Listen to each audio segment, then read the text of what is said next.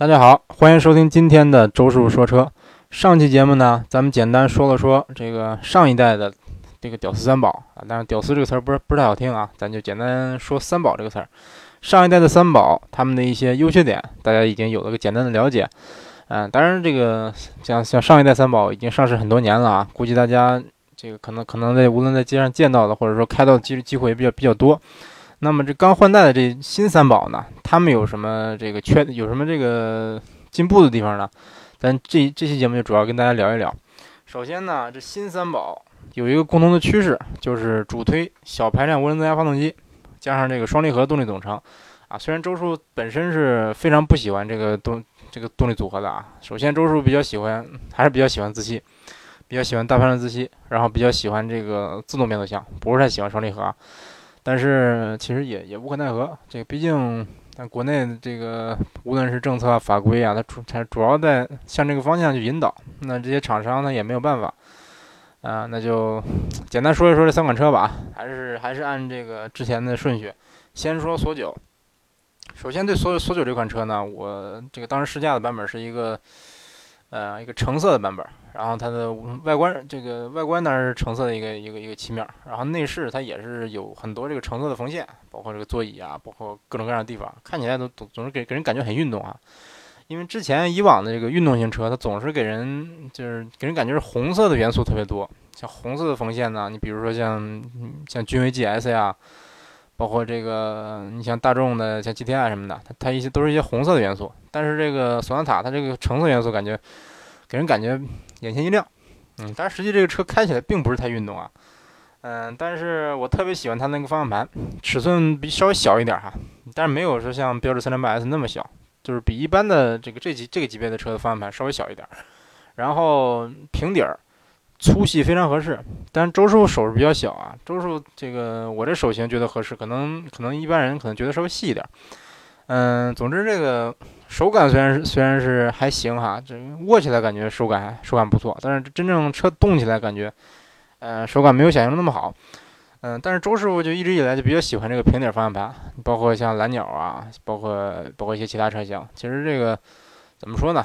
嗯，也可能是周叔比较小小时候比较喜欢看科幻片儿，科幻片儿里那些那些什么飞船的这个方向盘呢，一般都是什么三角的呀、方块的呀，看起来感觉很炫。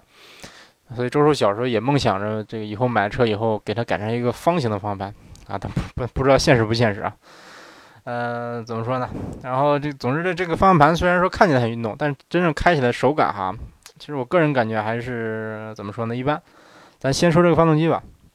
啊，这个 1.6T 的发动机呢，当然跟在现在现在集团的车型上，很多车型呢都在用，包括什么新胜达呀、什么 KX5 呀，包括起亚 K5 都在用这个发动机。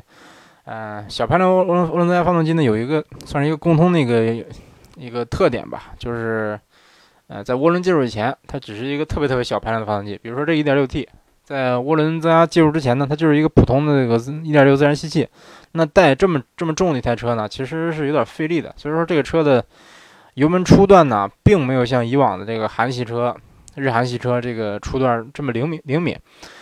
嗯，但是好在这个它这个七速双离合变速箱呢，感觉感觉这个怎么说呢，还是比比较称职。就是如果说你想急加速的话，油门稍微踩深点，它就比它愿意比较愿意说帮你降档。然后转速拉高以后，这个这个涡轮增涡轮增压一接接入。当然，这个发动机的动力还是可以的哈，给人感觉就是怎么说呢？呃，换挡速度就比一般的 AT 变速箱、普通自动变速箱稍微快一点，但是又没有说像大众双离合换挡速度那么快。大概给人的感觉就是一个算是加强型的这个自动变速箱吧。但是怎么说呢？它还是有顿挫。呃，但是说这个顿挫，如果说你你是在温柔驾驶啊，或者握或者是温柔驾驶，或者是激烈驾驶的情况下呢，这个顿挫感不是那么明显。但是说，如果你真的想这个去专门去找这个双离合变速箱的这个顿挫呢，其实是能找到的啊。嗯，顿挫顿挫感是有的。那怎么说呢？双离合变速箱基本上到目前为止很少有这个做的很平顺的车型，所以说，哎，怎么说呢？可以理解，但是。基本上我感觉，可能大部分消费者在正常驾驶的情况下，可能感觉不出来这个双离双离合变速箱有什么顿挫呀，包括这些特性。嗯，总的来说，这个这个小排量发动这个小排量的这 1.6T 发动机啊，动力还行，这个动力够用。你像平常超个车呀什么的，这个基基本上也够了。只要说你这个速度别别太快，基本上开到零到一百加速感觉还行，然后一百以后就稍微慢了一点，这个感觉衰减比较严重。嗯，而且这个，而且像索九这款车，包括 1.6T 的这个 K5 也是，开起来就给你给人感觉不是很快，就是就是你到你你就比如说时速到一百公里了，你基本上你不看时速表，你觉得可能哎觉得还没有没有一百，嗯嗯怎么说呢？反正反正就是就是给你给人一种感觉就是，就算这车车已经时速已经很快了，但是给你感觉并没有那么快。所以说这也更弱化了它这个加速的这种感觉。所以说其实这个这 1.6T 发变这个发动机呢，动力并不弱，但是给给人的感觉就是，哎，总感觉，呃，够用，但是差那么点意思。哎，不过其实你要是跟同级别的这些其他 B 级车，你比如说日系，它它它这个低配用的是2.0发动机，嗯，除了这个阿特兹的2.0以外，你像天籁、雅阁。凯美瑞他们这个2.0发动机跟这个 1.6T 的涡轮增压发动机比呢，这个加速还是稍微慢一点啊。嗯，然然而你像比如说像大众的这个 1.4T 发动机，它基本上不走量，几乎没什么人买。所以说，嗯，怎么说呢？我个人觉得说，如果您家用的话，你像这个索九包括 K 五的 1.6T 发动机还是能接受的，开起来感觉动力还行。然后索九的悬挂呢，感觉比上一代车型比呢，有相当相当相当大的进步啊。你像索八，它的悬挂是比较比较散的，就特别松散，啊，当然其实以往的韩系车这个基本上都大概都是这么个套路，但是索九它整体调教还是比较扎实、比较沉稳，然后更偏重于舒适一点哈，这点它跟 K 五稍微稍微稍微有点区别。然后你像过减速带的时候吧，感觉这个 悬挂这个震的那那下感觉比较痛快，啊，但也不是说不是不是说那么硬哈，总之对这个路面上的。这个电波的过滤感觉还是还还行，反正开起来感觉还还是比比较舒服的。嗯，总的来说，这个你像索九这个车开起来也比较舒服，坐起来也还蛮舒服的，然后空间也不小。嗯，但是在同级别里边算是中等中等吧，中等的这么这么空间。反正像周师傅这个这个体型坐后排还还算比较舒服。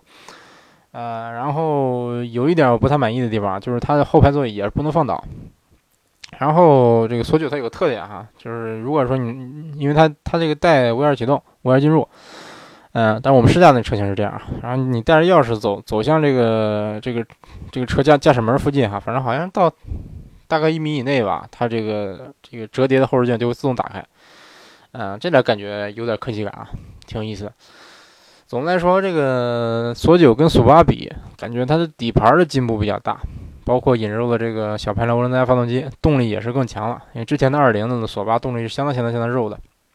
然后周叔周叔不大满意的一点就是这个双离合变速箱，嗯，当然包括 K 五也是啊，K 五的这个低功率版不是 K 五的低配也是也有这一点六 T 的动动力总成，嗯，也是这个变速箱，包括这个全新胜达什么这些车。当然我看反馈哈，可能有反映这个变变这个双离合过热呀、顿挫呀这些情况。啊，但是怎么说呢？没办法，这个也希望它以后能能这个推出一些算是改进的措施吧。而 K 五呢，它的你像它的一点六 T 的版本，基本上就跟跟索九差不多。咱就简单说它的二零 T 版本啊，当然我试驾的也是二零 T 的版本。嗯，K 五跟索九比，它主要可能是调教更运动一点，所以说它它这个专门引入了一个二零 T 的版本。嗯，就有点类似这个，你像迈锐宝没有二没有二零 T，但是君威它有。所以说 K 五当然看起来也也是也是这个更运动一点，然后新 K 五的外观感觉是有变化的，但是我我个人觉得没有没有当年的老 K 五那么惊艳了，嗯，但是它内饰哈，我觉得怎么就那么像宝马五系呢？啊，这个我有点难接受啊，这个都都都什么年代了，还还还那什么是不是？呃，一方面像宝马五系啊，另一方面有点像这个吉利的博瑞，那我不知道是不是巧合啊，反正看着挺像的。然后简单说说 K 五吧，它也是一个平底方向盘，这点我也也是比较满意。之前你像老 K 五吧，我我最满意的两点，一个就是外观，一个就是方向盘。基本上除了这两点，如果它换个外观或者换个方向盘，我感觉基本上就是你对于我来说，估计估计就就不不会考虑这款车了。嗯，甚至我当时试 K 五的时候还想呢，哎，这车这么便宜，这方向盘又是平底的，干脆买了吧。后来一想，哎，还是算了吧。试驾完以后，寻思还算了吧。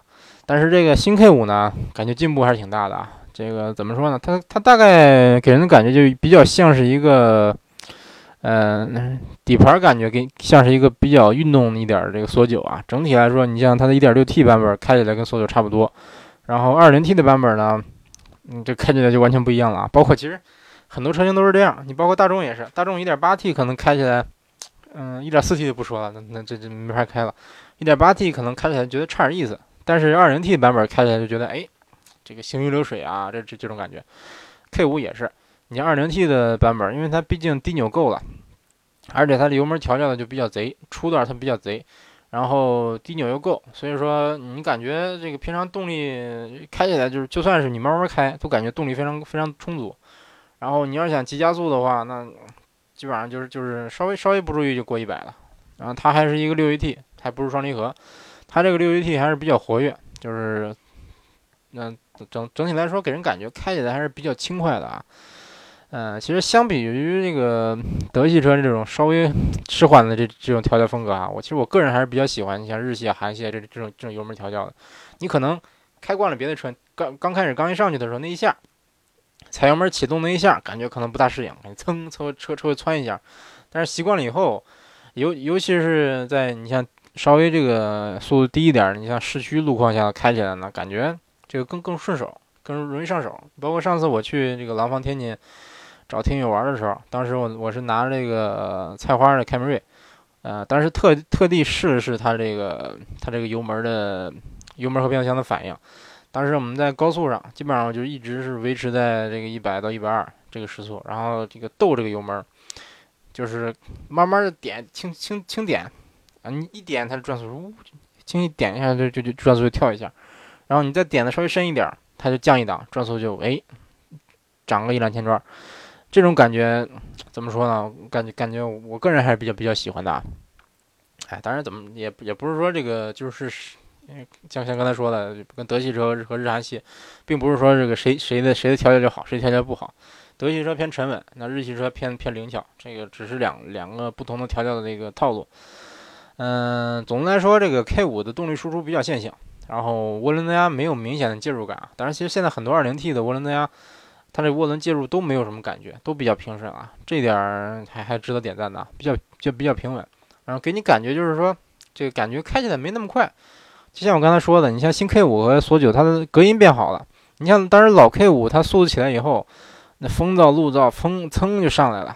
所以说你加速的时候，感觉会感觉有有那么点小暴力的感觉啊，嗯，就给给人给你感觉就是到一百了，车已经跑得很快了。但是新 K 五就没有这种感觉，就是你你就是怎么说呢？轻轻松松就就就就破百，轻轻松松一百四五了。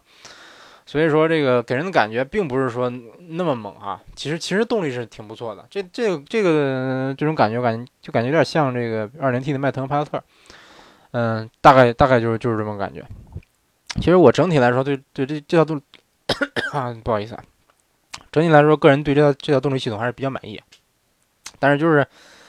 嗯，它这变速箱偶尔有有一些时候吧，它会反应迟钝。你比如说，有时候你突然间这个急加速，在在在一定的转速这个情况下，我也我也没测出来具体是什么转速啊，它就会突然突然觉得，哎，这个这这这个急加速油门到底，它反应比较慢。然后有时候就有有时候反而是你你这时候感觉已经不需要那么强的动力了，然后你轻点一下油门，它反而噌给你给你降两档，噌又窜起来了。总之这。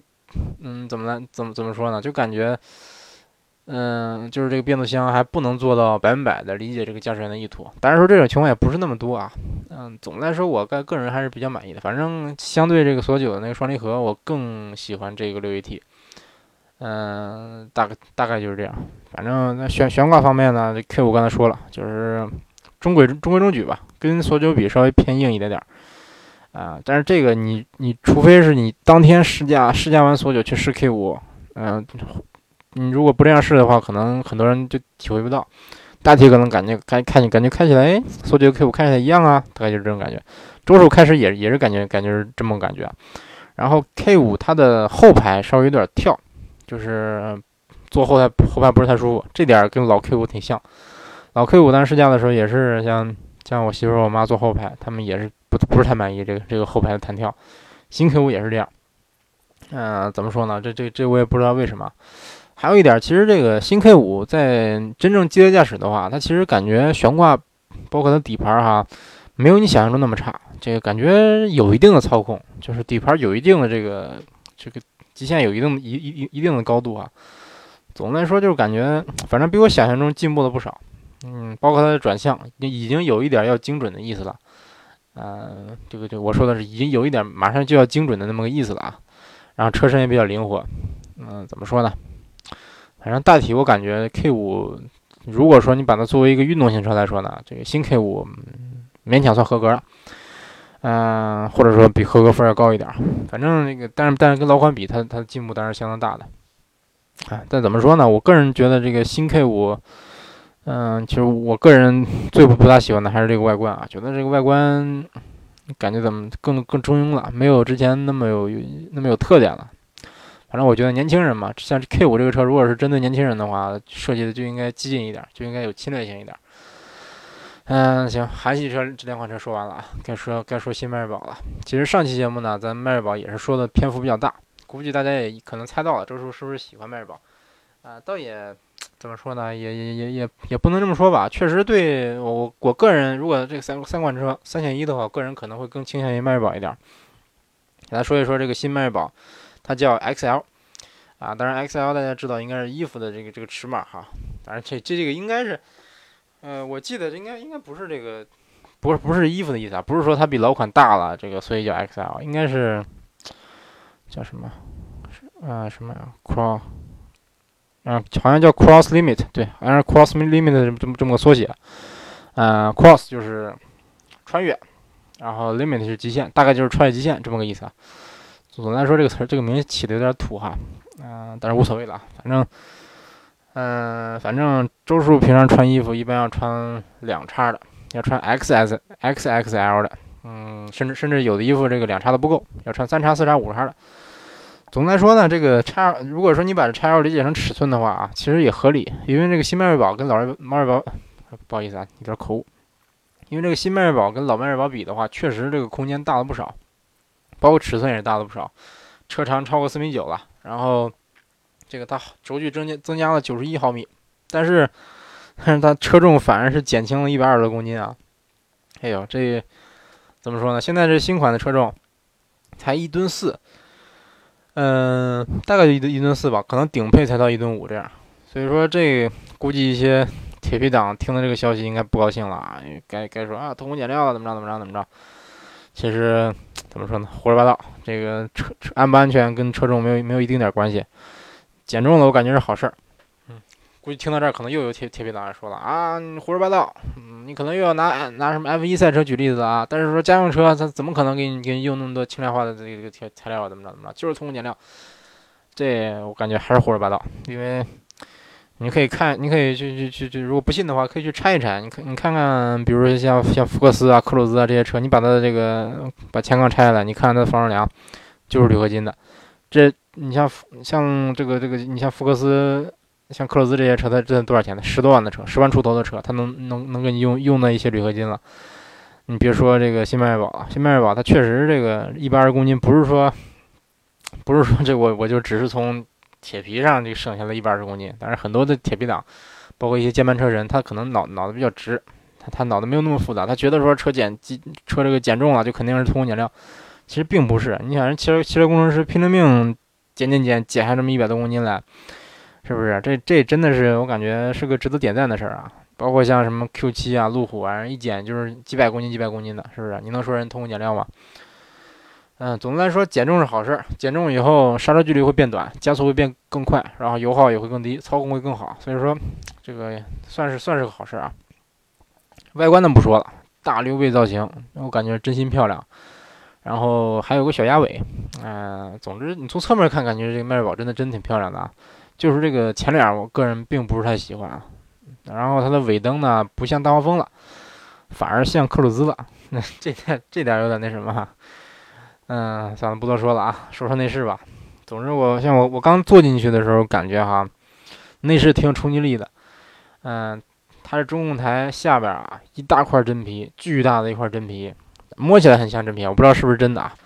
但是其他部分是塑料的，就是。因为那个当时那个内饰是叫什么满棕配色，就是真皮的这部分是满棕色的，其他的地方塑料部分是黑的，确实这个中控台上面这这些地方都是硬塑料，呃，这点有点类似克鲁兹了。克鲁兹它也是有一有一大块这个棕色的地方，但是这一块一半是皮的，上面一半是塑这个棕色的塑料，嗯，挺有意思的啊。其实我们之前跟咱听友听友群里的这个擦鞋聊过，他说啊，新克鲁兹用料差，他的他觉得福克斯用料好。我说为啥呢？克鲁兹人是真皮的呀。他说啊，我福克斯这个中控台这么一片全是搪塑的。我说但是人福我我说但是克鲁兹人是真皮的呀，是不是？别的地方硬塑料，但是有有有块真皮呢，是不是？一块皮一块皮多少钱？搪塑。再搪塑它也是塑料，那么一大块塑料多少钱？嗯，但是这个擦鞋并不是很很认同啊。所以说，我觉得吧，这个中控台上面，你像这个中控台上方，尤其是仪仪表台上面，可能这个这部分呢，很多人他一辈子都摸不着。但是呢，如果是你像新新新科这个新迈锐宝这么一大块真皮，是不是一看？可能可能那个一看就想摸一摸，反正我一看就不由自主的就摸了摸啊！你想想这个，如果如果说你副驾驶坐了个朋友，他一上一上车肯定觉得，哎呦，这什么呀？摸一摸吧，一摸，哎，真皮。这这时候又是一个逼格满满的这么个设计，对不对？另外，它这个整个这个包括这个这个副驾驶这这一侧的车门，一半都一半是真皮，而且是这种棕色的真皮，但没有什么拼接啊，就这么这么一大块这个简单粗怎么怎么说呢？你猜怎么说？简单粗暴的吧了这么一大块真皮这样，但总之这个看起来怎么说呢？看起来就就就感觉蛮漂亮的。这跟老款比，那简直就是质的飞跃啊！其实说到这个，说到中控台软硬这方面啊，我就我我我想说说个例子啊，这真事啊！我我看过这个日本原产的、日本本土的这个森林人，呃，这个斯巴鲁森林人。然后，然后回国看了同年款的这个国内的森林人，发现国内的这个这个森林人的中控台上边是软的，是搪塑的，呃，整个全是搪塑的啊。然后这个日版日本原版的这个森林人全是硬塑料，这这点我这开始我很难理理解啊，后来我发现。啊，大概大概就可以理解了，因为日本人他不在乎这个，这个确实，我我我包括我在日我在日本看车的时候，我一上车我就敲敲这儿敲敲那儿，你销售看我的那个那目光就跟看傻子似的。但在国内，估计很多人看车都会敲这儿敲那儿，哎，怎么说呢？只是说不同不同国家的人喜好不同吧。然后这个新迈锐宝的车载系统啊，支持 4G 上网，可以给手机提供 WiFi 热点。这个估计整天玩手机的这这帮消费者估计该高兴了啊！但是我有点怀疑说，啊，确实这网网速不慢啊，我怀疑的是它这个流量够不够用，它走的是不是那个安吉星那个流量？嗯，总总的来说好评，这个毕竟给你给你多了个比较实用的功能嘛。然后全系标配 CarPlay，这个真的是好评啊，这 这个真的是好评。呃，怎么说呢？相信不少不少朋友都看过这个山东大汉的那个视频啊，什么幺三五怎么我不大会说天山东话，什么幺三五呃八幺幺八七五五七，好好像类似类似这这这么个什么，反正就是被凯迪拉克的语音系统快气疯了那个山东大汉。估计看过这个视频的朋友大概都知道为什么我给他点赞，反正支持支持 CarPlay 这点确实应该点赞。嗯，通用的这个系统本身做的就就就就比较渣。啊，虽然说算不上最差吧，但是算不上多么好用。我感觉基本上，如果说支持了这个苹果的 CarPlay 和安吉星的话，那原车导航基本上就比较鸡肋了啊。啊，当然说您要是说啊，我我用安卓系统我不用苹果，那怎么办？啊，那没办法，那这个这个 CarPlay 用不了了呗，是不是？然后空间提升的非常明显。怎么说呢？同级别里可能不算最大的，但是，嗯，还是还是觉得中流偏上吧。反正反正我坐后排。因为这个地板非常非常低，导致说我像周师傅这个身材，我坐其他的车后排基本上一直顶头，无论是五系、七系，基本上都顶头。但是坐坐这个新迈锐宝，居然奇迹般的不顶头了，勉强不顶头了，这个满意啊，点个赞。呃，另外这个新迈锐宝有一点比较奇葩哈，比较奇葩，就是说它电瓶是放在后备箱里的，放在后备箱侧面。嗯，销售说是为了平衡重量。但是怎么说呢？是真是假咱先不不说啊，反正车主要想想搭电的时候找不着电瓶，那不麻烦了吗？哎，反正大概就是这样。这个这车无论是外观内饰跟老老迈锐宝比，那提升是相当大的，那简直就是质的飞跃。再说一说开起来的感受吧。首先第一点给人感觉就是开起来隔音感觉不错，隔音真不错啊。这个之前雪佛兰的车一般隔音都是偏差，但是说新迈锐宝不这个。隔音确实不错。但是老迈锐宝隔音也不差，也不差。但是新迈锐宝就是给人感觉就是，呃，尤其是低速的时候啊，这个这个隔音做的非常好。然后开起来的话，低扭不错。这个一是一点五 T 发动机啊，试的是一点五 T 的这个双离合的版本。嗯，低扭感觉不错。其实很多这个小排量涡轮增压发动机，它低扭都是比较差的啊。但是说这个通用的一点五 T 感觉低扭还是还是不错的。然后开起来感觉比较轻快，加速也比较快，因为这个双离合嘛，换挡速度比较快，然后传动比传动效率比较高，这个老生常谈了。但是说，嗯，因为毕竟这个这一点五 T 发动机嘛，一点五 T 是不是？这个排量还是稍微小了一点，所以说你想一百一百二十公里以后再加速的话，就稍微有点坑爹了，嗯，就有点疲软哈。但是不是说它它你跑高速跑不到一百几一百几，其实都能跑到，就是说加速没有没有一百二以前那么快了。然后这个双离合，通用的这个双离合非常非常像大众 DSG 啊，它直线加速感觉不错，嗯，但是说急加速的反应，就降档的反应比较慢一点，然后缓慢行驶的时候顿挫感也是有的，啊，还是基本上跟这个现在的双离合差不多，也是说，嗯，正常驾驶可能感觉不是感觉不出来这个顿挫啊，但是说你如果说开得很快或者开得很慢的话，这时候就比较，嗯，这个就顿挫就比较明显了。哎，怎么说呢？你说好好用用六 AT 多好，是不是？从大众大众开了个头，开始以后这一些这么多厂商就开始都跟风了，为了这个降成本，开始大批量换这个双离合变速箱。你像美版的迈锐宝，它是用的是低配是六 AT，然后高配用的是八 AT，然后国产以后呢，低配用了七速双离合，然后高配用了六 AT。嗯，这可能是我对迈锐宝最不满意的一点吧。然后说一说操控吧。嗯，首先它的转转向手感特别特别像这个别克新君越，但是新君越这车也是非常值得说一说啊，咱回头专门专门这个找一期节目聊一聊。嗯，比较精准，但是说跟阿特兹比稍微有点差距。嗯，市区正常开呢，感觉这个车舒适性不错哈，但是说激烈驾驶的话，其实你会发现，嗯，它这个悬挂呢后段比较硬。嗯，总的来说，其实调教的是比较运动的哈，但是给人感觉并不是说像像阿特兹那样一上来就是那么特别运动，绷绷得特别紧那个劲儿，啊，它更像一个比较运动版的一个蒙迪欧，就是说你真正想运动的时候，哎，能运动，感觉这个底子不错，但平常开的话，你你舒舒服服的开，感觉这个车的舒适性也还也还可以。嗯，怎么怎么说呢？这个之前之前有听友问我说，哎，周师傅，我听三十八号美系行动控他对这个新迈锐宝的操控方面的评价极高啊。嗯，跑什么上赛道成绩都那么好，怎么着怎么着怎么着？问我有没有这种感觉？啊，老实说，我开过以后啊，真没有感觉出来哈。可能是因为，嗯，毕竟正常的市区试驾没有上赛道，这个没那个条件。嗯，可能说这个车真的是真人不露相，极限非常高，特别适合跑赛道啊，有有可能。嗯，反正我我个我对它的感觉就是底盘不错，这个运动感不错，是一个底子不错的一个一个一个运动型车，然后正常开起来也也算是比较舒服。啊，我大概大概就这么感觉啊。这个包括像它多么强的赛道赛道能赛道性能，这个我我体验不出来，没那个条件。也希望以后有这个机会，能对这个这个车做一做一做这个更深入的一些体验哈。啊，另外迈宝这点，迈宝它有个特点，就是它的配置非常非常高，基础配置特别高啊。我记得是全系标配的无钥匙启动、无钥匙进入，然后 CarPlay，然后中控台那个彩色大屏，然后。还有啥？反正反正这个这个标配配置挺多啊，然后次次低配的配置也挺多。嗯，咱用不一列不一列举了啊。总之，这个车感觉新迈锐宝感觉这个竞争力不错，跟老迈锐宝比，销量应该是有会有一个不小的提升啊。那行，那这个新的什么什么三宝讲完了。嗯，关于这三款车还能不能叫屌丝三宝，相信大家心里基本上也有数了啊。我也就不再不再多评论了啊。嗯，我是希望这三款车能真正做到所谓的屌丝逆袭，也希望咱广大消费者呀，别再被这些水军牵着鼻子走，要做到说买自己喜欢的车，让让别人爱说啥说啥。嗯，哎，希望大家踊跃点赞、打赏、评论哈。咱节咱这节目最近的什么点赞、点赞、打打赏、评论特别特别少。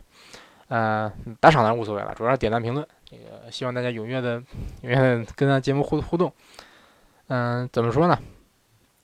嗯，估计估计可能很多朋友听咱节目是下载了以后在车上听的，所以说这种情况下你想点赞和评论就就不太现实了啊。嗯，可以理解。嗯，怎么怎么说呢？如果说大家有跟什么汽车有关或者无关的一些问题呢，都可以私信我，这个什么问题都行啊，周师傅一定帮你解答。好的，感谢大家收听今天的周师傅说车，咱们下期节目再见。